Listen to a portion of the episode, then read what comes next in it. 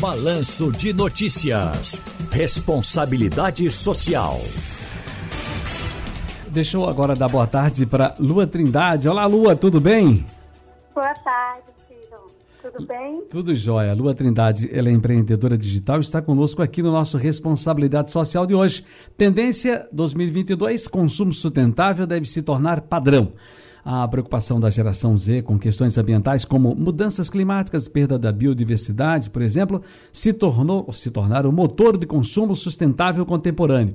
E essa geração, mais do que qualquer uma antes dela, minha cara Lua Trindade, entendeu seu papel de responsabilidade em tentar resolver problemas globais com ações locais. O que vem a ser, portanto, uma empresa sustentável e por que 2022 a sustentabilidade será prioridade para 70% dessas empresas?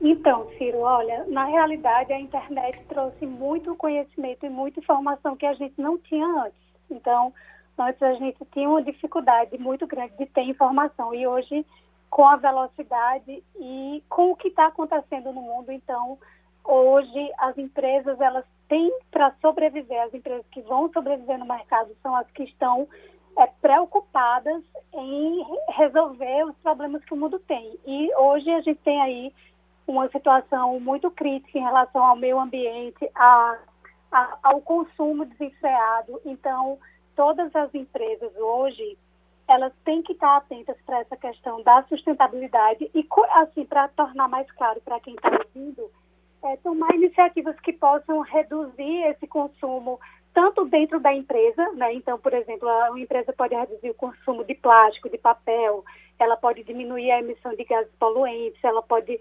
pensar no bem-estar dos funcionários. Isso é sustentabilidade. Então, é uma empresa que ela cresce, mas ao mesmo tempo ela dá um retorno para a sociedade e para o meio ambiente.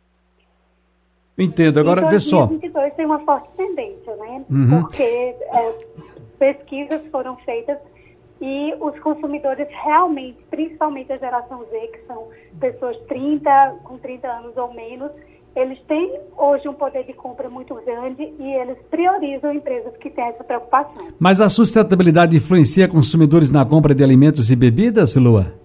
Também, porque tanto a sustentabilidade tem que vir de dentro da empresa, como é um mercado que tem crescido muito, por exemplo, é o do veganismo. Por quê? Porque nós já sabemos do impacto é, do consumo da carne, é, da, da, do, da utilização da água, de como os alimentos que nós comemos hoje, a maioria são nocivas para a nossa saúde. Então, as empresas que estão investindo nessas, nessa linha de produtos veganos, de produtos sem agrotóxicos, sem químicos, também estão faturando muito. E não é conversa, sabe, Ciro? Não é coisinha assim, ah, não é modismo. Realmente é uma, uma mudança de consciência.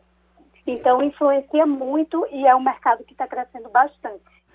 Muito bem, prazer ouvi-la. Bom ano novo, Lua Trindade, felicidades e até a próxima. Até a próxima, obrigada.